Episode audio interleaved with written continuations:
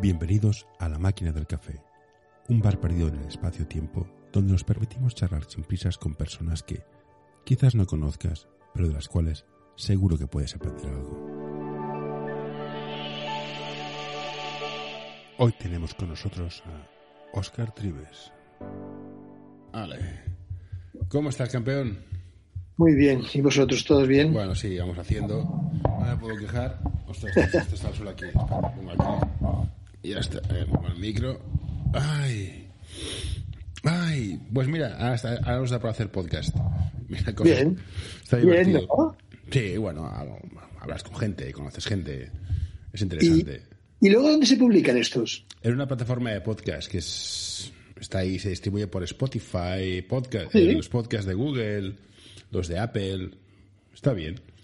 Está bien. Bueno, mira, pues vamos a hablar contigo. Últimamente he entrevistado a gente de- del mundo del deporte, y como tú estás en el mundo del mar, digo, pues deportes marítimos.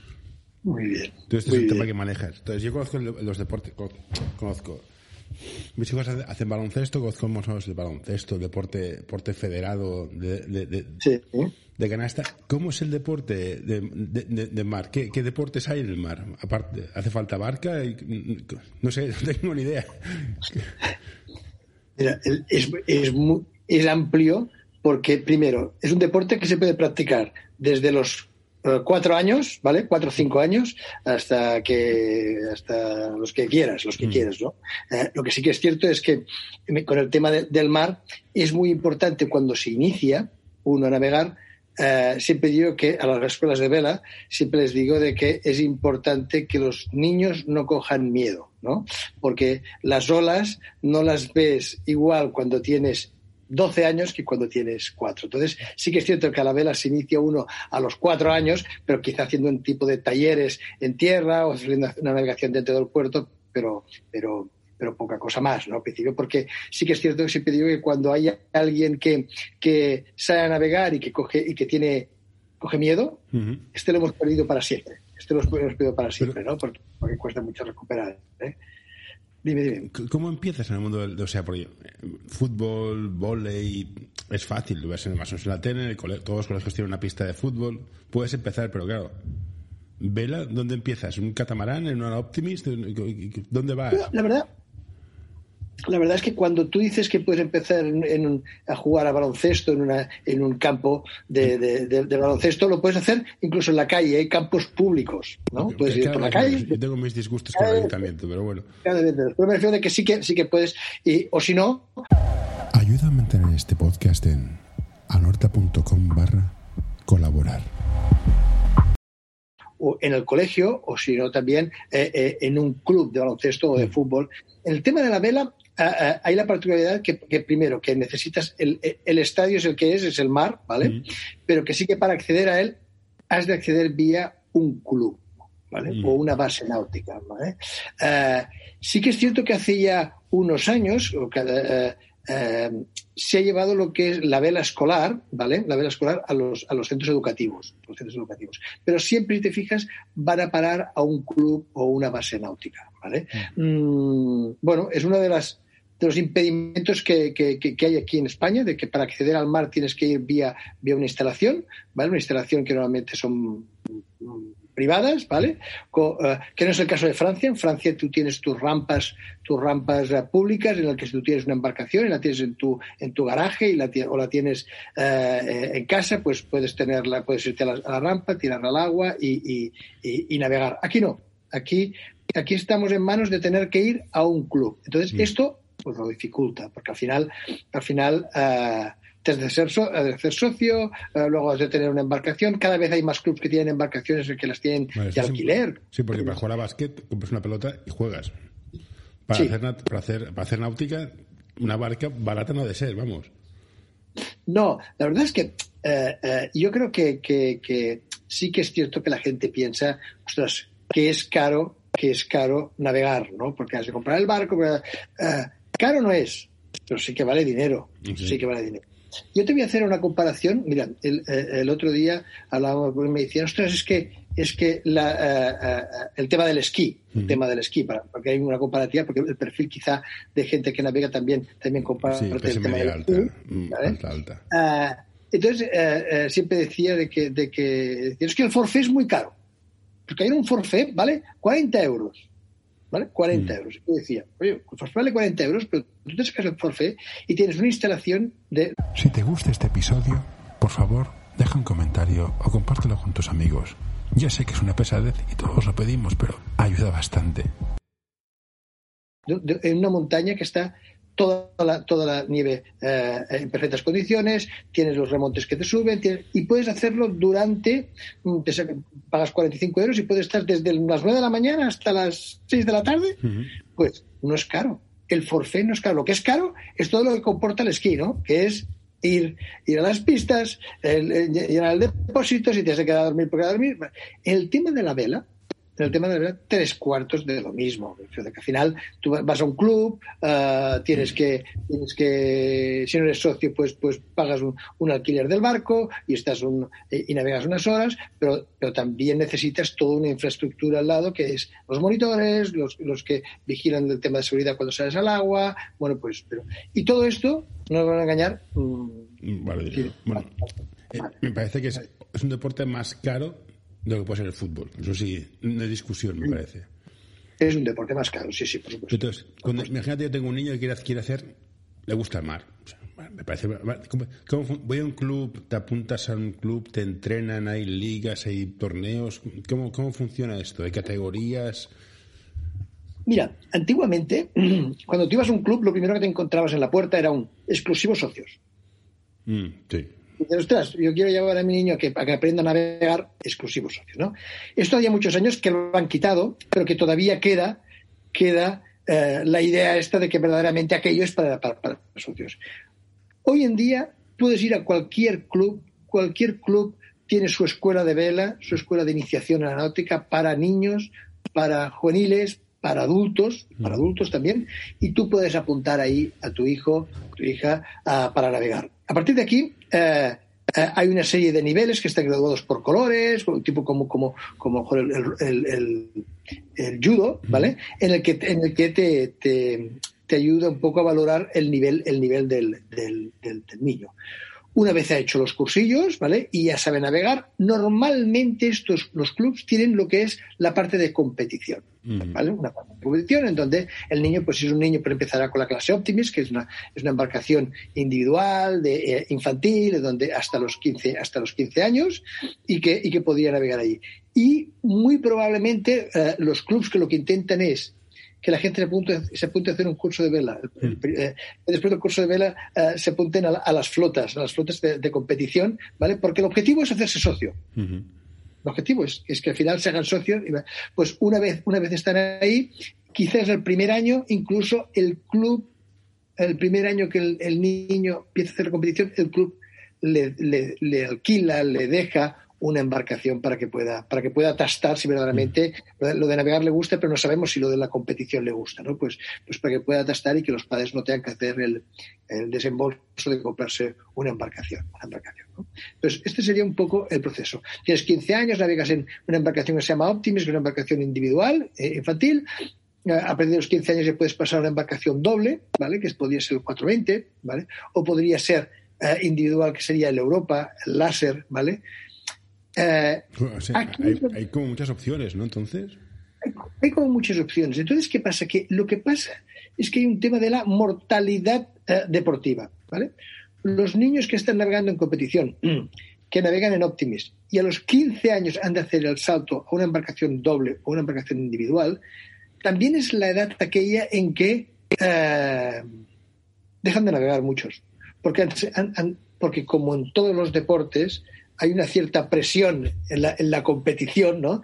Y cuando cambian de clase, a lo mejor es, una persona, es un niño que navegando en Optimis individual está, funciona muy bien, pero pasa al 420, que es una embarcación doble que se tiene que entender con otra persona, con otro, con otro amigo, o, o, o, con su hermano, o con su hermana, y que los resultados no son tan buenos como los había tenido en el Optimis porque él navegaba solo y porque y y hay una, hay, hay una mortalidad, diríamos, de, de, gente que deja, que deja de, de, navegar. Mm, efectivamente, puedes pasar al 420 que es doble, puedes pasar al láser que es individual, puedes pasar al Europa que es individual, uh, o puedes continuar navegando sin competición, que, también, que también es una opción, ¿no? Pues pasar al catamarán, eh, hay, muchas, hay muchas opciones. Sí, claro, el mar tiene estas dos vertientes para mí, que es la versión competición, todas dices, y luego está la versión de, viejo y el mar. El mar como, como ente mitológico, que es, que es, muy, es muy, muy, muy de narrativa, que navegar por placer, tú solo, el mar, el salitre, las olas no entra dentro del deporte, pero que, está muy bien, o sea, no discuto, a mí me gusta, me gusta el mar, me gusta mucho el mar, soy de Barcelona, o sea, es como decía esa radio, nací en el Mediterráneo. Pero claro, el deporte, el deporte de, náutico y el navegar por placer, creo que son dos categorías distintas, no tienen nada que ver. Mira, es muy curioso porque mm, cuando empiezas el Optimis pasas a la Europa, pasas al láser, pero después hace aproximadamente un, un, unos 8 o 10 años que empezaron las clases másters, ¿no? de los veteranos, donde, donde esta categoría que antes no había, ¿vale? Ha permitido, ha permitido que muchos navegantes que habían dejado de, o muchos regatistas que habían dejado de navegar por la mortalidad esta, lo que decimos de que dejan de navegar porque, porque la competición es mucha presión y tal, han vuelto, han vuelto. Pero durante todo ese tiempo, antes de volver, han hecho lo que has dicho tú, navegar por navegar.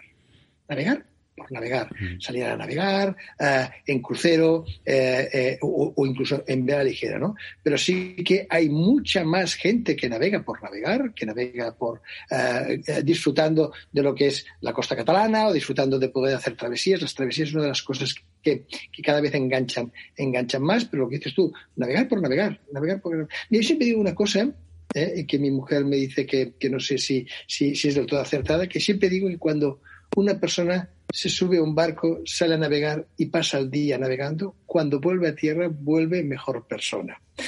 Y me dice, si mareas, sí. Hombre, si no sí. sí y la verdad es que, y lo digo porque al final, mira, yo he estado navegando seis años en un IMOCA de estos de vuelta al mundo, mm. ¿vale? en la Barcelona World Race, donde eh, eh, eh, llevaba un barco donde sacábamos, donde salían a navegar con nosotros patrocinadores, un, grupo de gente. Y mm, en seis años salieron unos 4.850 personas, ¿no? porque las, las llevábamos contadas por, por el tema del seguro, por y 4.800. Entonces, ¿qué pasa? Que siempre cuando salíamos a navegar y estábamos delante de Barcelona o delante de Málaga, o delante de, eh, siempre les decía, mirar a tierra, porque mirar los follones que debe haber allí. Y qué bien estamos aquí en el mar, ¿no? Mm. En el mar. Porque es cierto, cuando uno sale a navegar, hay un poco, yo tengo una sensación de, limpieza, ¿no? De todas estas, de todas estas movidas, de todo este, del día a día, que hace que, no digo que, hace que te sientas, el, mar es muy impresionante bueno estuvimos con Paul en Boston en un congreso de los abogados y fuimos a ver ballenas estamos en un barco fuimos mar adentro impresiona. El mar es muy grande y los bichos del mar son muy grandes. Eh, sales, sales diferente. Sí, sí, tienes razón, pero es que a mí me gusta el mar, claro. Es que estás predicando al coro. sí. Mira, ¿sabes qué pasa? Que el mar es el gran desconocido. La vela o la náutica es el gran desconocido. Cada vez menos, ¿eh? cada vez hay más gente que saca las titulaciones y que, y que pero sí que eh, cuando hay clubs que están intentando acercar la vela la vela a, a, las personas. Y, y, hablo, por ejemplo, de más, ¿no? hablo, de Premia o hablo de, un club. Eh, se fijan mucho en, los, en, captar gente, en captar gente de la zona. Cuando en mm. verdad pueden captar gente si, eh, hasta, hasta, eh, hasta Andorra, podríamos mm. decir, ¿no? Todas las poblaciones. O sea, ¿cuánta gente de, que vive en, en Zaragoza, en, en, yo qué sé, en, Lérida, podrían acercarse a navegar y conocer el mar. es impresionante. Tú dices, estuvimos allí, salimos y, salí impresionado. Pues es que es verdad, es que es verdad. Pero también hay un límite de, capacidad. Si todo el mundo viene a la costa a navegar, sitio, muchos sitios no hay. Es un, también es un deporte que restringe bastante. Y bueno, navegar en río no es lo mismo. Sí, navegar en río no es lo mismo, no.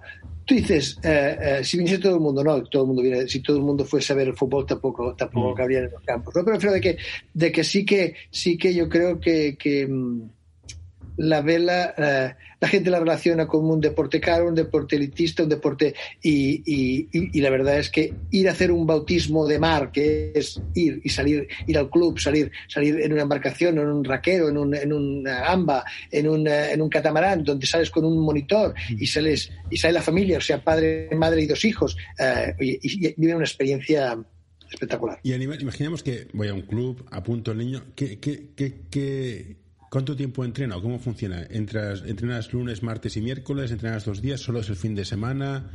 ¿Cuándo son las competiciones? ¿Qué, qué, trasiego implica llevar a un niño a un club de vela para que aprenda, empiece en Optimist, por ejemplo?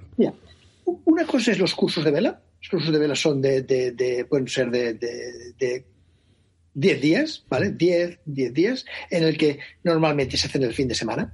Tú vas a un club náutico y, y, fin de semana no, no, no los niños van al colegio. Primero, ¿eh? si tú vinieses a mi escuela de vela a, a, apuntar a tu hijo, tú sabes qué haría tu hijo vela y harías tú vela también. O sea, siempre pensamos en los niños y la verdad es que muchas veces detrás de un niño hay un padre que lo lleva porque es él el, el que verdaderamente quiere navegar. ¿eh? Quiere navegar ¿eh? O sea, me refiero de que cuando siempre yo tenía escuelas veras les decía, y, cuando venían con el niño decía, ¿y vosotros, a los padres? Nosotros, no, nosotros somos mayores, mayores, porque hacer un bautismo de mar, porque poder salir a navegar con, con el hijo es, es, es, fantástico, ¿no? Pues una cosa son los cursillos, que son de, eh, de de 10 días, por ejemplo, 10 días o 6 días, ¿no? El fin de semana, pues que puede ser de sábados, pueden ser domingos, pueden ser sábado y domingo, todo depende. Eh, pero una vez entres en la competición, hay entrenos cada fin de semana y hay competiciones a lo mejor una vez al mes. Una de las particularidades que tiene el tema de la, de la el fútbol o el básquet o el judo o el balonmano, cuando tú haces competición, significa que entre semana entrenas dos días por semana. Tres días, tranquilamente, sí, sí. Tres días, ¿eh? y llega el fin de semana, tienes un partido en, en, el, campo, en casa o, fuera, pero eh, en dos horas lo tienes liquidado. Sí. El tema de la vela es, más complicado. Si tú haces competición, primero que los fines de semana, solo tienes para entrenar los fines de semana, porque entre semana tú vas a, van, a, colegio, ¿vale? Van a, la universidad y no, y no se puede, y no se puede entrenar. Cada vez hay más gente que, que, que, navega a, más alto nivel y que las tardes de los miércoles, las tardes de los viernes eh, miran de entrenar, pero, pero todo está concentrado en los fines de semana fines de semana. Que, los, meses tienen cuatro fines de semana por norma. entrenas tres y hay uno de competición. O entrenas dos y hay dos de competición. Con lo que esto significa que hipotecas todos los fines de semana. Sí, no, pero eso, tengo claro. Si tu hija compite, hagas el deporte que hagas, le hipotecas. Sí, pero el, tema está en que eh, eh, una cosa es hipotecar dos horas del sábado porque tiene partido y otra cosa es que cuando hay una competición y la competición es en Cambrils o es en... Oscar, cuando juegas a cierto nivel, yo te puedes ir a la herida, a Girona, o sea, te puedes tirarte un día fuera yendo y viniendo.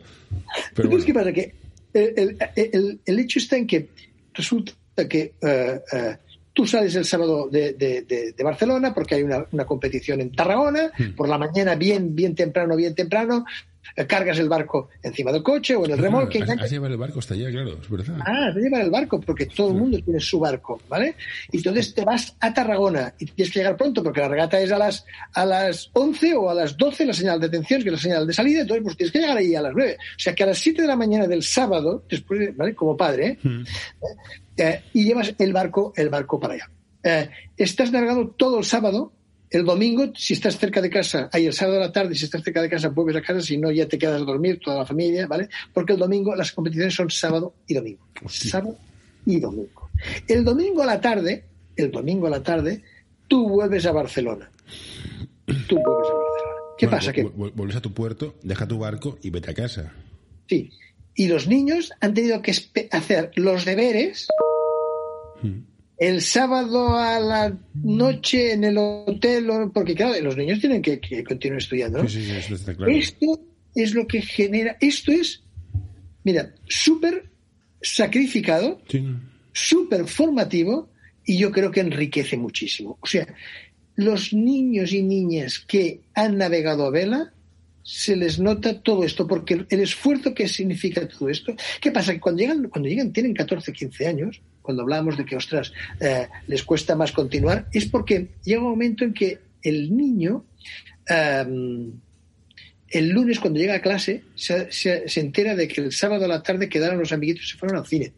Llegaron los amiguitos y se fueron a no sé cuánto. Y, y, y, dicen, y la semana que viene iremos al, al zoo. O iremos, y él dice, yo no, sí, sí, esto es importante. yo no puedo, porque tengo regata en, Pero, en Orange. Y no, no en, en, en, los deportes de equipo es obvio. O sea, los chicos de básquet que juegan un equipo de básquet van todos juntos a hacer todo. O sea, si hay partido no sale nadie y al día siguiente sale. ¿En Vela hay grupos de edades que, vay, que vayan juntos o es muy difícil porque cada uno es de su padre, de su madre? No hay esta No. cohesión. No, no, no, no. O sea, se, se crean, se crean este, este grupo porque no les da tiempo a hacer grupos con otros. O sea, como que están siempre entrenando o sea, los fines de semana en el puerto. Y, y cuando tienen regata, pues tienen, pues la verdad es que se, se genera una, una, una amistad ya no solo con el grupo de los 15 regatistas de Optimis de la de, la, de Arenys, sino que, que, que, conocen a regatistas. Entonces, Sí. que también tiene esas particularidades, ¿no? Y se genera una, una camaradería muy, muy chula. Muy No, yo esto sí. lo veo bien, ¿eh? yo digo por lo que conozco yo, ¿eh? Creas grupos dentro de tu- de- de- del equipo y evidentemente tienes una vida distinta a la gente que no hace nada, que yo estoy muy en contra de que no hagan nada, o sea, Sí. apúntate a inglés, a macramé, pero en casa no, pero Sí. es importante el sacrificio, eso, eso sin duda. Y entonces empiezan a compiten en Optimist desde pequeños, pero una cosa que me he perdido. En básquet tengo claro que entrenas. En vela que entrenas trigonometría, porque básicamente es el viento, la vela, la barca y las y es- básicamente es matemáticas, ¿no? ¿O qué, qué más entrena? Una básicamente- parte física, sí, pero es, es matemáticas. Había, a ver, eh, una de las cosas que te da, que te da eh, el deporte de la vela es que es la, la toma de decisiones, ¿vale? Entonces, ¿qué pasa? Que cuando tú sales a navegar, estás todo el rato tomando decisiones sobre por- de dónde viene el viento, si cambia o no cambia, eh, la, la corriente, la corriente de dónde viene, si, si va en la, en la misma dirección que el viento o no, las olas, si hay más olas, menos olas. Eh, y esto te hace que tengas que adaptar el barco a esas condiciones. ¿Vale? Si has de tener más tensión en la vela, si, le has de- si el timón lo tienes que llevar más, más suelto menos suelto, si el carro, o sea, entonces, durante todos estos entrenamientos lo que, lo que se hace es navegar, navegar, navegar para tú notar las, el máximo de sensaciones del barco para poder saber eh, eh, em, después hay un tema de estrategia, ¿eh? de competición, porque compites, compites con 50 barcos más y, y, y- y- y por dónde vas, por dónde no vas.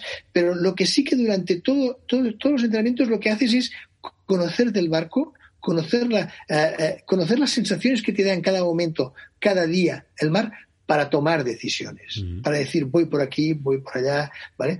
Los entrenadores van en lancha. Y los entrenadores no te pueden ir diciendo, eh, caza más la vela, o cierra más la vela, o cierra, o, o, o, o- dale, intenta que corra más el barco, pues dejándote, eh, eh, eh, ciñendo más o ciñendo menos. Es, Eres es- tú, es como, ¿Te das cuenta Es- de la gente que utilizas? Tiñe más, abre, suelta, babor, estribor. Es Sí, exacto. mundo. Es, to- es todo un mundo, es todo un mundo, sí, es verdad. Y, y, y mira, yo te voy a explicar una anécdota. Yo recuerdo, a- a- hay, hay un medallista nuestro, a José María Van der Ploeg, ¿vale? Que eh, yo estuve trabajando con él mientras que él se preparaba, pre- se preparaba la, la Olimpiada del 92, que, que quedó medalla de oro. Y recuerdo que la metodología que tenía él, y que él tenía dos agendas, la agenda del trabajo, ¿vale? Porque era el director técnico de la Federación Catavela en aquel momento, y tenía la agenda del, de, de- de cuando entrenaba, ¿vale? Y cada día que salía a navegar y volvía a tierra, ¿vale? Apuntaba qué palo había llevado, qué tensión, eh, qué todas las características, pero también qué tipo de mar, qué tipo de viento, si hacía sol, si hacía, si, si, si, si había nubes y que esto provocaba que hubiese subidas y bajadas de eh, rachas o no rachas en, en el viento, todo, todo lo tenía apuntado, porque él cada, llegó un momento en que esta metodología le hacía que cada vez que salía al agua decía, ah, es como el día aquel que puse este palo, que, que puse esta vela, que iba, que iba aquí, que iba más adelante del barco, que iba más atrás, que lo hacía más, ¿vale? O sea, esto. Entonces, cuando uno entrena está todo el día, todo el día intentando eh, eh, recibir sensaciones para, para que cuando el barco ya vaya solo porque la vela está bien puesta, porque está bien trimada, porque el timón está bien, porque la, la orza, porque la quilla, porque los pesos, todo está bien, puedes estar pendiente de las condiciones meteorológicas, si el viento cambia, si no cambia, y, y puedes estar pendiente de los contrincantes, ¿no? De los rivales, ¿no? Por dónde están, por dónde no están y, por dónde tienen que ir. Y es un continuo, es un continuo. Uh, se notan las horas cuando uno está, cuando conoce el barco, cuando no lo conoce, cuando. ¿Y esto es como la Fórmula 1, que gana el que tiene mejor coche, no el mejor piloto? Es muy importante el material yo no sé el Fórmula 1 qué porcentaje sería coche y, piloto. 70-80. 70 el barco, 70 el coche, dice sí. 70-80 el coche, sí, sí. Aquí yo creo que al revés, mira que te digo, ¿eh? es importante el barco, ¿eh? es muy importante el barco. Pero, pero el regatista es. Eh, em, mira, cuando acaba la regata, cuando acaba la regata, eh, siempre eh, hay veces que hay unos cambios de viento espectaculares, que, que hay, hay, veces que hay, hay una serie de, condiciones externas ¿no? que, que, que, hacen que, que, sea difícil la navegación. Pero siempre ganan los mismos. siempre ganan los mismos. ¿Vale? ¿Por qué? Porque, porque son los que más saben. El, barco es importante, sí, el barco es importante, pero, pero el regatista es el que verdaderamente. Aquí, ¿sabes lo que pasa? Mira, eh, yo recuerdo, yo he sido 15 años el director técnico de la Federación Catalana de Vela y la selección catalana está formada por 15, ¿no? Y decían, son los 15 mejores. Y yo siempre decía, son los 15 mejores de los que se pueden permitir pagar este deporte. son los mejores de Cataluña, sí, de Cataluña, de los que, porque es posible tener el ranking 80 o en el 80 no, pero en el, en el 30 o en el, hay, hay un chico hay un que, que tiene mucho, mucho eh, que, que, tiene mucha madera, que tiene, eh, pero, pero el material no le acompaña. Pero eh, los días de entrenamiento no, no, no, puede hacerlos porque, porque toca el piano. O, mm. o, sencillamente porque no puede costear participar en todas las regatas que se celebran en todos los sitios. ¿Y para esto hay, hay becas o subvenciones? ¿Para ese tipo de perfil? No. Es un contratiempo. Sí, no. No, pero al final, ya digo, ¿eh? eh y, llega un momento en que un niño que está estudiando, y más ahora que, que hay estas exigencias en, en, la ESO, en el bachillerato, eh, que, que, que, dice, ostras, yo tengo exámenes, yo no puedo entrenar tanto, yo no, yo, los entrenos, mira, eh, es verdad que son sábado y domingo, sábado y domingo, sábado y domingo, pero yo voy a venir solo los domingos, yo voy a venir solo los sábados. Y porque, porque, porque hay que seguir al ritmo, ¿no? Y entonces, hay un esfuerzo de estos niños entre semana para, para llevar los estudios al día mm. que los hace crecer muchísimo. seguro, seguro. yo conozco el básquet de cierto nivel, o sea, a nivel de competición, que, es exigente, pero al menos en el básquet, si eres bueno, con mucha suerte, quizás puedas vivir de esto. ¿En la vela es posible? No. Pues, pues no. Mal, digo, no. Mal vamos. No, no, no. No, hay, hay un tema de, hay un tema de patrocinio hmm. detrás, ¿vale? Que yo creo que cuando estás a un cierto nivel, eh, a ver, no puedes vivir de esto eh, toda la vida, hmm. ¿vale? Y durante la vida que vives de esto, no te da para continuar. O sea, un jugador de fútbol no puede jugar a los, a los 50 años. Mm. Pero el, el, periodo que ha, podido, ha podido pues, eh, pues ganar suficiente dinero para poder. Para poder eh, En el tema de la vela, por ejemplo, un regatista olímpico, ¿vale? Un regatista olímpico tiene una beca, una beca del Consejo Superior de Deportes, y posiblemente tiene un patrocinador. Y, eh, una vez acabado la Olimpiada, y que ya tiene una edad que no afrontará la siguiente, porque por lo que sea, em, no vive de esto. Es complicado. No, es complicado vivirá, vivirá del sector, ¿eh? Vivirá del sector, ¿vale? Porque, porque continuará navegando en regatas de, crucero, o regatas profesionales, pero... Que una cosa es competir, que parece muy bien, pero después la gente que está acaba navegando por placer. Sí. Entonces, ¿navegar por placer es con vela o con motor? ¿Hay, hay, algún tipo de rivalidad entre la gente que va con motor y va con vela o cómo lo ves? ¿O es en, no, no, no, no. Eh, a mí me gusta navegar, navegar a vela, a mí me gusta mucho navegar a vela, pero, por ejemplo, donde yo veraneo, tenemos una embarcación a motor porque es mucho más práctica, porque puedes llegar a las calas, y o sea que yo creo que es, que es, que es, que es compatible. Yo siempre digo que es importante que acerquemos a la gente al mar.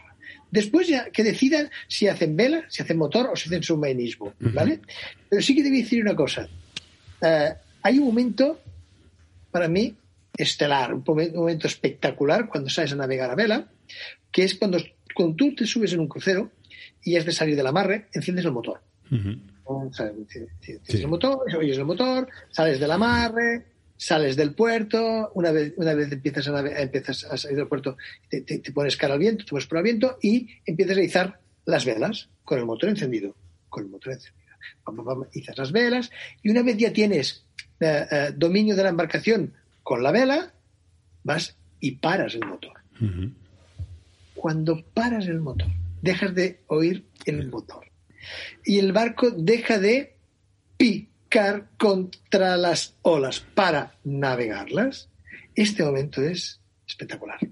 Este momento es espectacular. No, no, si venderlo vendes bien, sí. Ah, paras el motor, ostras, pum, y, ya solo oyes las velas, oyes el, agua que choca contra, contra con, el casco y, ostras, es... no, una de las cosas que me gustaría ver es la Vía Láctea en el mar en un velero.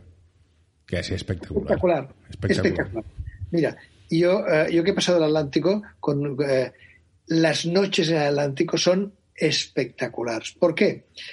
Porque no hay contaminación lumínica hmm. y las estrellas aparecen en el horizonte y se esconden en el horizonte. Y es todo una, una cúpula, diríamos, de, de, Es lo que llaman los higos la Vía Láctea, que no había, contaminación. Es una, es una mancha blanca que surca.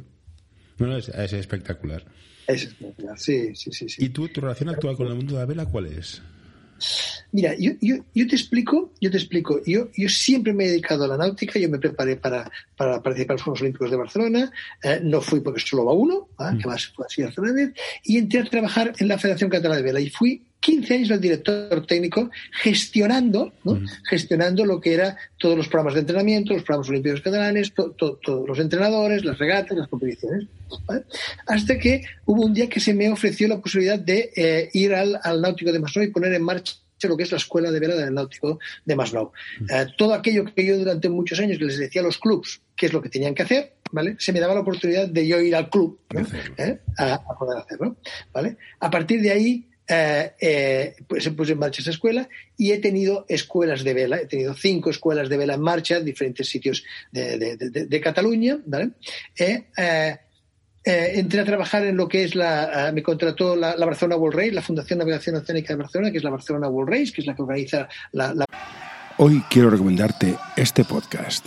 Psych and Roll, un podcast sobre psicología y deporte en el que tratarán diversas temáticas relacionadas con ambas disciplinas un programa creado para aportar realidad y necesidad en torno a la psicología, además de facilitar un espacio donde la comunicación sobre ciertos temas esté libre de tabús, estigmas y etiquetas. Hoy quiero recomendarte este podcast.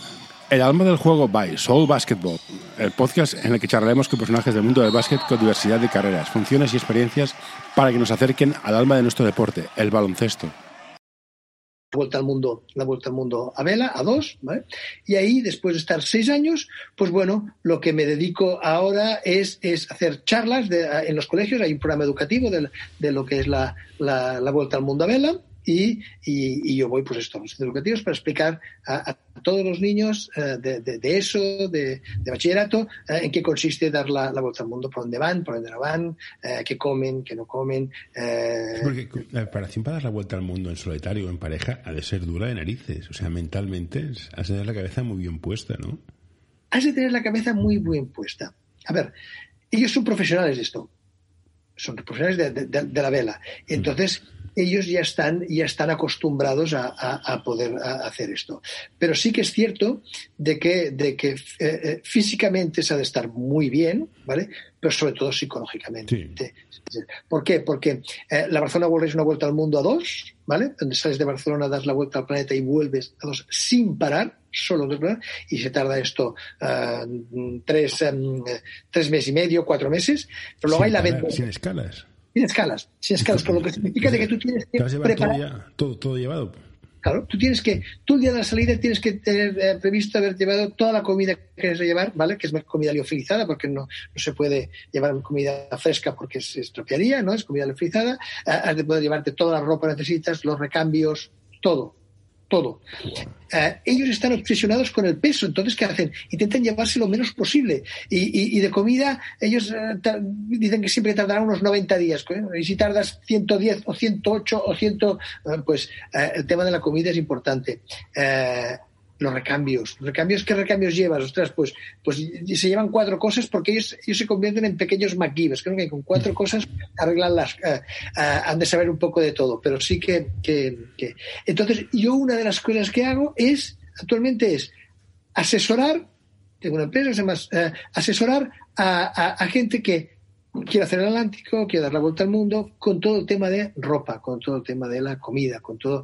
Uh, entonces hago uniformidades para todo tipo de, de, proyectos. Por ejemplo, ahora, ahora uh, estoy haciendo uno, bueno, he acabado uno, que es un barco de aluminio que se, se, está, se ha construido en, en, Holanda, que lo que va a hacer para ser expediciones a la Antártida. ¿Vale? Entonces, entonces necesitaban ropa, ropa que, que, que, fuese antibacteriana, protección solar en el caso de que, eh, bueno, con costuras planas, eh, ropa que para el frío, ropa, bueno, pues todo esto. Y ayer, por ejemplo, para, eh, que, que, que me, llegan, llegan, solicitudes de, de, todo el mundo, ¿eh? Chile, Miami, mm, de, de, todos los lados. Ayer, ayer me llamó también una expedición, una, una empresa que se llama Proyecto Alegría Marineros, ¿vale? Que se dedican también a hacer expediciones que salen de Seattle, ¿vale? Y en seis etapas llegan a la, a la, a la, a la Antártida. A la abajo, a, partir de Moreno Este, sí. Exacto. Entonces, entonces que hacen, lo que hacen es es una etapa que hacen en Seattle, San Francisco, San Francisco, las Islas Marga, bueno, y tú puedes contratar, contratar, diríamos, la, la, la, etapa que tú quieras. Entonces, a mí, ¿qué me piden? Oye, Oscar, ¿qué ropa ¿Qué, tenemos que llevar para los clientes? Para los clientes, haznos una ficha para que cuando nosotros, eh, eh, cuando un cliente nos contrate esto, le decimos qué es lo que tiene que llevar, si un frontal de luz, o sea, todas estas cosas, ¿no? Y, un poco. Eh, ¿Y es cierto que el mar está tan traicionero? ¿Te puedes fiar de él? Al, mar es traicionero. Al mar no se tiene que tener miedo, pero sí que se tiene que tener respeto, ¿vale? Pero pero lo que es muy importante para que sea lo menos traicionero posible es controlar y saber los partes meteorológicos. Mm. El parte meteorológico es lo que te da la seguridad. Eh, cuando hablamos de la Vende Globo, hablamos de la Barcelona World Race, para preparar una regata de este tipo se prepara en muchos sentidos y en muchas áreas, ¿eh? pero una es la interpretación de los partes meteorológicos. Por dos motivos. Uno, porque te va a dar seguridad, ¿vale? Seguridad. Si hay una borrasca, pues no, irás por aquí, irás por otro lado. y, segunda, porque podrás saber por dónde vas a ir más rápido, porque al final está en una competición y no es solo dar la vuelta al mundo, sino darla lo más rápido posible. Entonces siempre digo lo mismo, no es traicionero, es, es eh, pero sí que hay que saber. Eh. Mira, yo en una travesía del Atlántico, eh, a, 150 millas de, de Martinica, entró una borrasca, un grog, que lo vimos, pero que no le hicimos el caso que teníamos que hacerle, entró y, partimos el palo. Todas las voladuras tuvimos que tirarla toda el agua y, acabar la travesía con un motor muy pequeñito que tenía que tenía que tiene este barco pero, pero que es traicionera. No no no ya se veía venir. Lo que pasa es que, que em, yo creo que teníamos más la cabeza en otros en otros derroteros no en, a, qué hora salía el, vuelo de vuelta a, Barcelona más que, que, y tú que has viajado mucho la gente que vivimos en el Mediterráneo somos unas princesitas, que el mar duro está en el Atlántico y en el Pacífico o en otros mares. Mira, uh, cuando tú das la vuelta al mundo vas por el Mediterráneo, vas por el Atlántico, el Índico, Pacífico, ¿vale? Y el Atlántico. El, el, Mediterráneo es un, es un mar muy duro. Y tú dirás, ¿por qué? Porque las horas son muy cortas y los barcos sufren mucho, sufren mucho. Eh, Pepe Rives dio la vuelta al mundo de la Barcelona World Race y, me, y decía, el peor momento que he pasado fue el paso del estrecho Gibraltar de vuelta. El paso... Es que, ese sitio dice que es complicado. sí, pero, pero porque, porque las condiciones eran muy duras, porque, porque porque las olas son muy cortas y el barco pica mucho, mucho y da muchos pantocazos y tienes miedo a romper, a romper, pero tú dices, joder, pero, pero, pero si has estado en el Índico, en los 40 rugientes, has pasado el Cabo de Hornos y tal, pues por ejemplo, decía esto, cuando, cuando tú sales del Mediterráneo y pasas el, y pasas el, estrecho de Gibraltar y vas al Atlántico, el Atlántico es un mar, un océano inmenso, con unas olas grandes pero muy largas. Una de las cosas que me impresionó mucho cuando la vez del Atlántico eran las olas, las olas tan grandes que habían, pero el barco que hace, planea y corre y corre y corre y corre, pero no pica, no, ¿vale? Una vez llegas al, al, Índico, el Índico es triste. El Índico es olas de todos lados. no sale el sol. Hace mucho frío. En el Índico porque vas muy abajo, ah, porque como intentas dar la vuelta al mundo lo más rápido posible, al, ser redonda la Tierra, ellos bajan y darían y pasarían lo más cerca del, de, la Antártida para, para, para, hacerlo lo más corto posible. Entonces, ¿qué pasa? Que, que es, muy frío, es eh, eh, las olas vienen de todos los lados ah, y te encuentras que las condiciones muy duras, muy duras. El Pacífico siempre digo que es el mar más mentiroso de todos, porque de Pacífico no tiene nada, ¿no? porque, porque la, la, masa, la masa de agua de, mar que hay tan grande junto con, con, la del Océano Atlántico, cuando se cruzan, cuando se pican en el, en el, en el Cabo de Hornos, es donde hay... Eh, eh, hay más de 3.500 barcos eh, eh, hundidos, ¿no? Porque, de, porque, bueno, porque la profundidad también no, es mucha, pero entonces ahí hace que haya muy mala mar. Siempre que se pasa al Cabo de Hornos, todos hacen una foto porque es un paso mítico y en el que, en el que yo no lo he pasado. todavía, todavía no lo he pasado, pero que sí que y luego, ellos cuando dan la vuelta al mundo y pasan el Cabo de Hornos, para ellos ya es la vuelta hacia casa. O sea, es verdad que han pasado ya más de la mitad de la vuelta al mundo, pero ellos hasta que no han pasado el Cabo de Hornos y, suben para arriba, que les queda el Océano Atlántico, eh, ya van hacia el buen tiempo, ya van hacia el Ecuador, eh, más calor, han pasado mucho frío todo, en todo lo que es el, el, Índico y el Pacífico. Ellos cuando pasan el, Cabo de Hornos, aunque les queda todavía el Océano Atlántico y el, y el Mediterráneo, para ellos ya es la, la, la vuelta, la vuelta a casa. La vuelta a casa. Y todo esto, por lo que cuentas, es la gente que es del mar, al final sois un grupo muy muy unido y muy apegado, entonces, ¿no? Porque, porque se viven cosas muy intensas tanto, tanto tiempo, ¿no? La gente que va a hacer la vuelta al mundo en pareja o estas cosas, ¿creas vínculos muy fuertes? Mira, eh, cuando, cuando tú te pones a navegar y pasas una noche con, y haces la guardia con, otro, con otra persona y tal, eh, sí que es cierto que se crea este vínculo porque hay, unas, eh, eh, hay un momento de sincerarte de muchísimas cosas en el que le explicas tu vida y él te explica la, suya, porque estás en un espacio reducido que te invita, que te invita a esto. todos aquellos navegantes que han contratado un viaje a las islas, que han contratado y que lo han hecho con otro matrimonio que no los conocían y que, y que, y que van allá, les une algo, les une algo para siempre, ¿no? Porque, porque eh, sigue siendo que, mm, que a lo mejor han pasado algún tipo de, de, borrasco, de, ¿no? o, de, situación un poco crítica en el que, en el que esto aún los une más.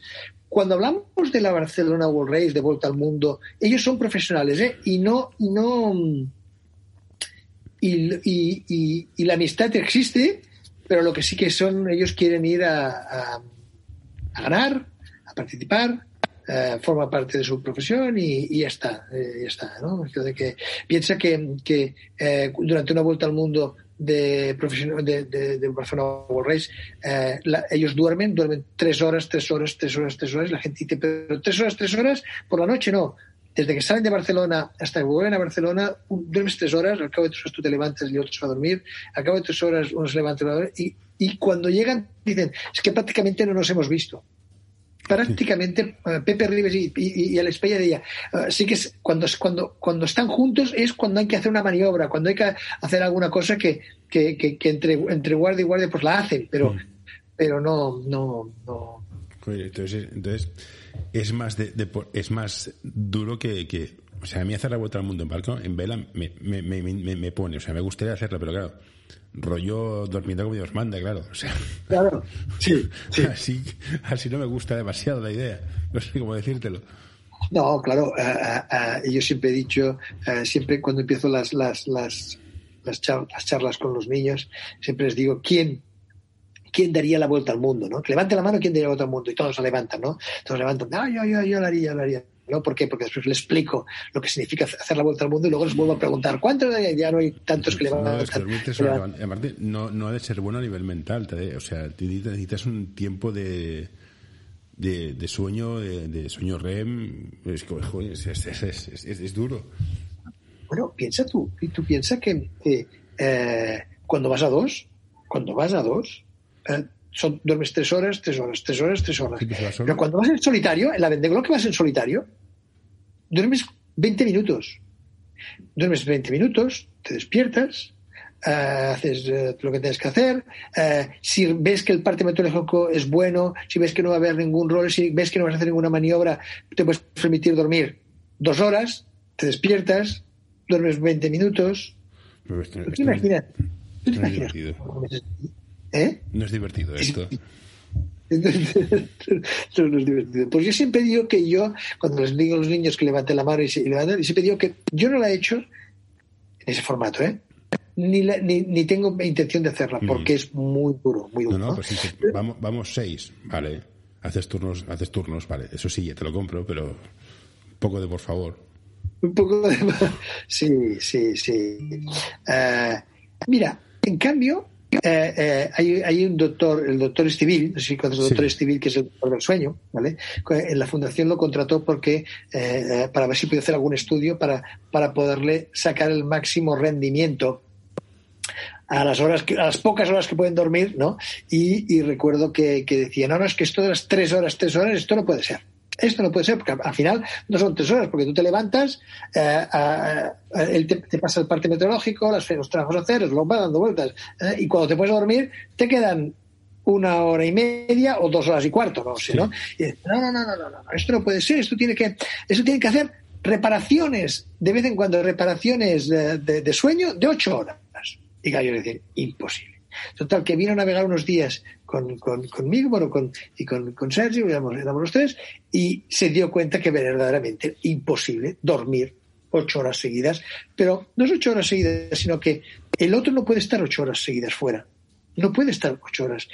Piensa que las, normalmente son tres horas, tres horas, pero las chicas, Ana, Ana Carubella y la Dika Farid, hacían dos horas, porque decía que dos horas fuera se, se les hacía muy largo se les hacía muy largo, dos horas ahí en tensión, el barco, no sé qué. Entonces hacían. Uh, se hacía, en vez de eso hacían dos horas, por eso, porque se hacía, se hacía muy largo. Pero es que, ¿sabéis qué pasa? Que eh, te podría eh, un día enseñar un pequeño vídeo eh, en donde cuando duermes en estos barcos, el, el, el ruido es infernal. ¿Sí? El ruido es infernal. Eh, porque es, es, es, una, es, una, capacidad de, de eh, el casco es de fibra de carbono y es como una caja de resonancia donde hace mucho ruido pero mucho y luego eh, todo, toda la parte electrónica todo lo que es por ejemplo el, los hidráulicos de la, de la, quilla esto cada vez que se mueve bueno ¿vale? entonces qué pasa que esto es una cantarella no esto es una cancioncita que te ayuda a dormir. Hostia. y tú dirás pero cómo por qué porque tú sabes que si, si oyes esto todo funciona el momento en que tú dejes de oír este ruido sí, infernal. Como la película esa de la parapunta, ¿no? Que la selva está en silencio, es que algo pasa. Exacto, exacto. Eh, bueno, pues poco, un poco, un poco pasa esto, poco pasa esto. Eh, de que si tú oyes, ¡ay, los cabos y pam! y el agua, y, y, y porque hay un ruido que te eh, yo, yo, me pongo, yo me pongo tapones. Yo reconozco que me pongo tapones. Me, me, ¿no? me, está empezando a gustar más la navegación por placer que la competición. no sé si me explico. La navegación, es que, es que, sí, sí, yo estoy hablando, estoy sí, hablando sí, no, evidentemente. Pero por placer es más, tiene más, más, uy, esto está, te he perdido. Ah. Espérate. Oscar. Mm.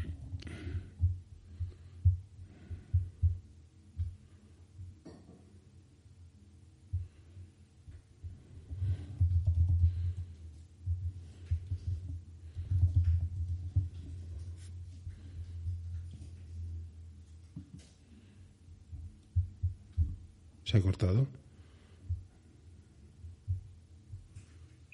Ah, ah has vuelto. Algo, algo- yo te he visto que te quedabas congelado. Que no, Vale, vale, no, se, se ha ido- ah, mi conexión a internet es inestable. Bueno, estas cosas que pasan. Sí, sí, hay hay el tema, el tema de la, de la vela por placer, que, que, que, que es lo que dices tú, el poder coger un barco en verano eh, y poder irte en cinco días, una semana a las islas o a la Costa Brava Bueno. o, a, o a- Cartagena y, y poder fondear y poder dormir y poder, eh, bueno, esto... esto Una, una de las cosas que quería hacer cuando era joven, inconsciente, era, en vez de comprarme un piso, comprarme un barco y vivir en un barco. Y Solo, te digo eso. Bueno. ¿eh? Yo estaba Bueno. ahí. Estás a- ahora en un eh, puerto. Eso, eh, bueno, por ejemplo, en, el, en, el- en Barcelona, por ejemplo, o en el, en el Puerto Olímpico, en el, en el Real Club Marítimo de Barcelona, hay gente que vive, que vive en barcos. Mm. Sí, sí. Sí, sí. Bueno, porque ahora tienes, y- estás amarrado, tienes agua, tienes electricidad, tienes de todo, ¿no? En teoría. tienes de todo, sí, sí, sí, sí. Y si llega el, fin de, y llega el fin de semana y coges y vas a navegar y, y vuelves y sí, sí, cada vez hay, hay, hay más gente que... Y si haces, haces vela, haces optimis, ¿el patrón de yate o patrón de barco, tú- o tú puedes comprarte un barco e ir a navegar? ¿Hace falta algún tipo de título o algo? Sí, sí, sí, sí. ¿Hay guardias sí. urbanos en el mar que te paran pa- los papeles? ¿Cómo, cómo funciona? Sí, sí, sí, sí. A ver, tú, tú, para, tú para navegar necesitas...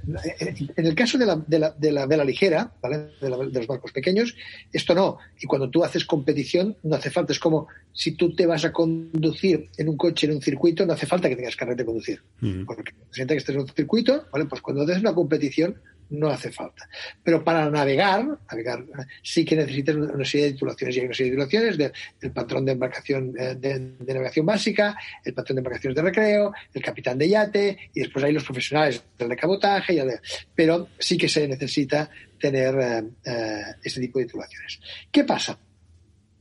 Que el problema que hay es que, eh, así como en el coche haces haces una serie de prácticas, haces una serie de prácticas eh, y has- haces, haces un examen teórico y luego haces un examen de, de prácticas, en, en- en- en la náutica haces un examen teórico y has de superar, no aprobar, sino has de realizar unas prácticas. ¿Vale? ¿Qué pasa? Que tú la teórica, pues un examen teórico que te estudias y la pruebas y, la- y- y las prácticas es, es sencillamente dos días navegando. Con esto no aprendes a navegar. Con esto no aprendes a navegar. Tú tienes que saber navegar. ¿vale? Y yo siempre explico de que hay mucha gente que lo que hace es, eh, y, y recuerdo eh, en, en el momento del boom, eh, del boom del tocho, ¿no? En el boom del- de, la, de, los, eh, de construcción, hay mucha gente que se sacaba el título porque hacía la parte teórica, porque hacía las, hacía las, hacía las prácticas y tenía el título y se compraba un barco. Y se compraba un barco de vela. ¿Vale? Y el que le vendía el barco de vela le decía, no te preocupes que yo ya te enseñaré porque esto es muy fácil. Esto es muy fácil. ¿vale? Yo recuerdo que, eh, eh, bueno, pues comes el barco, sales dos días a navegar con el vendedor del barco que te enseña cómo se hizo la vela, cómo sé cuánto, pero tú navegar no sabes. Y el tercer día vas con tu señora a navegar. Y la lía. Y ese día hace un día fantástico de mar plana, el sol y sales a motor, ¿vale? Sales a motor, como caen los barcos de al lado no pasa nada, sales y entras y cuando sales y entras eh, le dices, la- y tu mujer te ve un cier- una- con una cierta seguridad y dices, no ves que es fácil esto de navegar. Pero el segundo día que sales a navegar, hay un poquito de viento y cuando sales del amarre te empuja te empuja al barco de al lado. Y tú ya la reacción ya no sabes bien bien cuál ha de ser. Y cuando sales ya no es el día tan majo que era el primer día. Total, que cuando llegas al amarre resulta que tu mujer te dice, tu mujer eh, te dice, a mí no me traigas más. Y te encuentras que te has comprado un barco y que no sabes navegar, o si sabes navegar. Entonces, ¿qué hay? Yo siempre recomiendo que vayas a una escuela de vela y aprendas a navegar. Y si te has comprado el barco, que aprendas a navegar con tu barco. La escuela de vela te pondrá un instructor, te pondrá, te dará seguridad, te pondrá, y a- porque es, es relativamente fácil, pero como todo, estamos hablando de que te mueves en un entorno que no es el de, la, no es el de tierra y que, y que, y que pasa esto. Y ahora vamos a pasar al, al mundo, al mundo de la- del, del navío mercantil. ¿Has visto la noticia del barco que se ha cruzado en el canal de Suez? Sí, ¿Qué ha pasado? Bueno, hoy lo he escuchado hoy por la, lo he escuchado hoy por la, por la, por la radio. La verdad es que no lo sé, pero tienen un problema porque eh, es, o sea, es el es de grande como el Empire State. Ostras, pero, pero ¿qué ha pasado? No lo sé, no lo sé. No, se ha encargado el tráfico. Pues, porque, claro, ves el barco y dices, pero ¿cómo, cómo es posible? Se ha quedado cruzado encallado. Claro, muévelo. Muévelo. Sí, sí, sí, sí, sí. Y, y última pregunta, ¿y los, los, los, los mercantes que llevan estas cargas que son, que son enormes? ¿Es, ¿Es lo mismo que un barco de, barco de vela normal o es, es otra liga, es otra historia? No tiene Eso- nada que ver. Es, es otra liga, es, otro- es, es otra liga, es otra liga. La verdad es que, que, mm, eh, ellos, ellos todo, todo el tema de containers, todo esto, y el problema que hay es que cuando, incluso a veces hay, hay algún vídeo en, la- en las redes en el que se ven estos barcos que están pasando, que por, por un, por un tema de, de eh, eh, llegar al punto de destino para cumplir los contratos, pues pasan por los temporales que pasan pensando de que eh, bueno nos arriesgamos porque si no llegamos con el barco con la mercadería con la mercancía al puerto X eh, nos penalizan y bueno que se caen containers al agua ah, y pasan este tipo de, de- de- de desgracias que, que luego que bueno que bueno se consigue lo que se consigue no que tengamos el mar como como lo tenemos no lleno No, de no- no- ¿Crees que no? Bueno, crees, ¿no? El mar no lo cuidamos demasiado, ¿no? El mar no lo cuidamos demasiado no no No. ¿y- y- ¿Qué, qué se podría hacer? Porque al final, claro, todas las alcantarillas van al mar, pero el- dicen que el tráfico de motor eh, estropea o fe- afecta a los, pe- a, a los peces. la a la- ¿Cómo, ¿Cómo deberíamos de cuidar más el mar? ¿Qué, qué, qué propondrías tú? Mira, mira, yo, yo, yo, yo lo que digo es que la gente se piensa que el mar empieza en la playa, ¿vale? En la arena, en la arena de la playa, ahí empieza el mar. Y el mar empieza en la taza del váter de tu casa, Sí. ¿vale? O sea, y cuando digo el váter de tu casa, lo digo porque eh, eh, eh, empieza en una montaña de Zaragoza, de Zaragoza, sí. Cuando alguien tira algo en, en en- en el monte en Zaragoza, en Lérida o en, o en donde sea, y, y llueve y, va a la riera y la riera va a los alcantarillados, todo esto acaba en el mar. Lo que tiras en lo que tiras en, el, en el- la taza del váter de casa va al mar. Ah, ahí es donde tenemos todos que tener que, poner que poner que poner ah, nos- a trabajar, ¿no? De- el hecho de, de cuidar. Eh, El tema de que si el gasoil del, eh, contamina, ostras, sí, pero, pero yo, yo creo que no tiene nada que ver. Mira, cuando hay estas vueltas al mundo a vela, como que lo que te decía que ellos navegan muy al sur, pasan por, por, por zonas que no son, que no son eh, transitadas por, por no, no, no, no- hay tráfico por, por allí. Entonces se les, se les pone a cada uno de los barcos tra- eh, eh, trabajos científicos, se, se les pone, por ejemplo, unas boyas, unas boyas que son boyas Argo, ¿vale? Que son unas boyas muy grandes que las tiran, que les dicen dónde las tienen que tirar para aprovechar que ellos pasan por ahí, que son unas boyas científicas donde las tiras al agua se conectan y bajan 5 metros, suben y vía satélite envían información sobre densidad del agua, salinidad, eh, temperatura, tal. Bajan 5, bajan 10, bajan 15, bajan 50, ¿vale? Hay 30.000 boyas de estas en el océano, en todos los mares. ¿Por qué? ¿Por? Porque son las que nos envían información, ¿vale? De todo esto. Los barcos, por ejemplo, el, Dida Costa que llevaba este, para la Vendée llevaba un aparato que lo que hacía era coger muestras de agua muy cerca de la, Antártida para saber la, eh, eh, la cantidad de plástico que hay. La cantidad de plástico que hay, porque hay plástico por todos los lados, ¿vale? Eh, eh, cuando, cuando dicen que, que para que se deshaga un eh, para que se eh, deshaga un, un vaso de, de- de cristal o una botella de cristal han de pasar eh, eh, 3.000 años, yo qué sé. O sea, es brutal, es brutal lo que, lo que, pues todo esto que se tira al mar, todo esto es lo que, todo esto que va para el mar es lo que, lo que provoca que esté, que esté mar como está. Hay, hay una hay una, una fundación que se llama Ecomar, ¿vale? Mm. Ecomar, que la lidera Teresa Zabel, que ha sido dos veces medalla olímpica, sí. ¿vale? Sí, de verdad, en el que hace campañas de captación de, de- de- de recogida de residuos por las playas a nivel nacional y la verdad es que es un, es un proyecto eh, espectacular, ¿vale? Ecomar. Eh, y, y está muy bien porque las, las campañas de recogida de, de, residuos en los mares, en las playas, la hace con los niños y, y eh, está vinculada a una empresa, que no recuerdo el nombre, perdón, que ha hecho unos guantes de niño, porque lo, que era muy feo era que los niños se pusiesen los guantes que le venían grandes y sí, hacía gracia, pero, pero no era práctico. Y entonces esta empresa, no recuerdo qué, qué, qué marca es, ha hecho unos guantes pequeñitos, ¿no? muy, muy, de, de tamaño muy pequeño, donde, donde se pueden para, para, para, recogida de, de, residuos. Pero, pero al final el, el mar está mal, sí, el mar está mal. Uh, las mareas y las corrientes hacen que se junten, ¿vale? Y hay islas donde tú puedes pisar por encima de plástico no, en el Pacífico. Imagínate. Imagínate, ¿eh? o sea que, que, pues que sí, sí, que, para, para ir o sea, cerrando una pregunta unicornio y una pregunta de, de conspiranoico. Existen dos tipos de empresas de marketing y tecnología, las que saben venderse y las que saben hacerlo. Como ves por este anuncio, nosotros somos de las segundas. Visítanos en anorta.com y descubrirás qué podemos hacer por ti. ¿Los delfines siguen a los barcos? ¿Hay una, ¿Son realmente inteligentes los delfines? ¿O ¿Has visto delfines siguiendo a barcos, interactuando con la gente?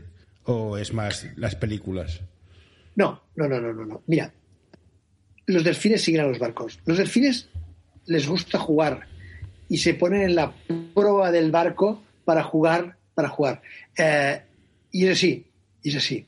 Eh, las ballenas, las ballenas, los, los delfines son, son, muy listos. Yo pienso que sí, que son, son, son muy sí, ¿eh? y, y, y, sabe, y, les gusta mucho jugar y la verdad es que, que, es fantástico poder verlos. ¿no? Las ballenas, por ejemplo, eh, sabes que las manadas de ballenas, eh, ellas marcan un rumbo y tú, y tú a veces las puedes llegar a ver, las puedes llegar a ver ¿no? en, en, el pero ellas también te ven. Uh -huh. Y es muy curioso que recuerdo una, una, había el Paper que, que, estaba haciendo la Barcelona World y explicaba de que veía toda una, una línea de ballenas, ellos iban chufados, chufados, ¿vale? Eh, los barcos llevan una quilla que hace cuatro metros y medio, es muy, ¿vale? Y pensaban, cógete porque, porque chocaremos, porque chocaremos, le decía a, a Jean-Pierre Dick. Y, y las ballenas se hunden, y tú pasas, ¿vale? O sea que ellos no, ellas no, no, no modificarán el rumbo, pero, pero sí que son capaces de detectar yo, yo, que hay algo que... que yo cuando estuve en Boston, las ballenas, que las ballenas son muy grandes. Claro, un barco, ¿de cuánto mide un barco de estos? ¿10 metros de eslora? Eh, 60 pies son 18 metros. 18 metros. Un bicho de estos, son, es que son enormes las ballenas. Y es tan poca cosa. En fin, me va a impresionar. Entonces, la pregunta, la pregunta del conspiranoico. El Triángulo de las Bermudas, ¿Es una parida? ¿Es, es cierto que, que, pasan cosas raras en el mar? ¿O es en plan, deja, deja, deja tomar el café que tomas? Yo, yo, quiero pensar que dejaste de tomar el café bueno, que tomas, ¿no? Porque, eh, eh, que preguntar, ¿no? está apuntado aquí, triángulos, es el típico... Envíanos tus sugerencias a info.anorta.com o en nuestras redes sociales. Cosas, cosas, interesantes del mar y una de ellas es el Triángulo de las Bermudas. Igual, ¿eh? pues vamos a preguntarlo. No, es cierto que los niños siempre dicen lo mismo, ¿no? ¿Y, y, y se pasa por el Triángulo de las Bermudas? No, no se pasa por el Triángulo de las Bermudas porque, porque el Triángulo de las Bermudas está un poco más arriba. Pero uh, volviendo al tema de los animales, uh, uh, cuando vas por el Índico, mm. cuando vas en el Índico, y sales un día cubierta, te encuentras un, un, un, un albatro. Un albatro es una, un, ave uh -huh. que cuando estiran las, las, las alas, de punta a punta hacen cuatro metros. Sí, cuatro metros. ¿Vale? Y entonces resulta que ellos empiezan a planear, ¿no? Se pueden a navegar, a, a, a volar muy cerca del barco y te pueden llegar a hacer compañía dos, tres, cuatro días, ¿vale? Dos, uh -huh. tres, cuatro días. Porque, entonces dicen, porque dicen, dicen que un albatro es un navegante oceánico que perdió la vida y que se reencarna en una y por eso oh. te hace compañía, ¿no? Y dicen esto, ¿no? Eh, y luego hay otra cosa muy simpática que es lo, cuando los, los, la, los, pájaros hacen la, la migración, eh, no tienen autonomía para pasar de un continente de un continente a otro, entonces van saltando de barco en barco, Hostia. ¿vale? Entonces tú estás navegando en medio del Atlántico y ¡pam! Y te aparece un pajarito. Y dices, ¿de dónde, de dónde ha salido este pajarito? Y es tan agradecido los navegantes al, al, al, pajarito como el pajarito los navegantes. Y hasta lo puedes tocar.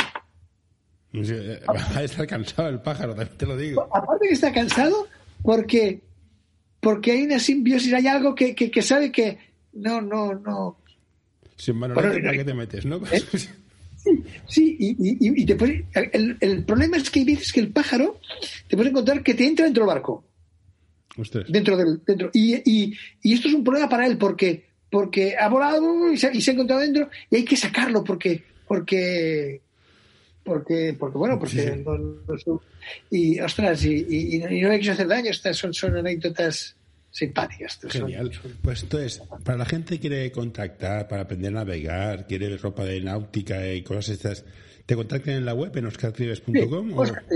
Sí, sí, sí, Oscartrives.com es una, es una plataforma, es un, es, un espacio donde, donde la gente eh, entra y me pide de todo de todo, ¿no? Eh, eh, la empresa se llama Soluciones Náuticas, ¿no? Que el nombre ya lo dice todo, ¿no? Intento dar solución a cualquier cosa que, cursos de vela, ropa o lo que, lo que haga falta. Perfecto, Oscar. Pues muchas gracias. Este ha sido súper interesante. Cuídate y nos vemos pronto. Muy bien. Igualmente, muchísimas gracias. Venga, hasta ahora. Hasta la próxima.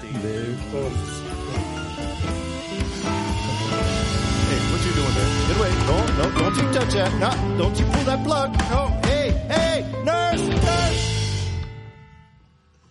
Uh, all right, I'm done.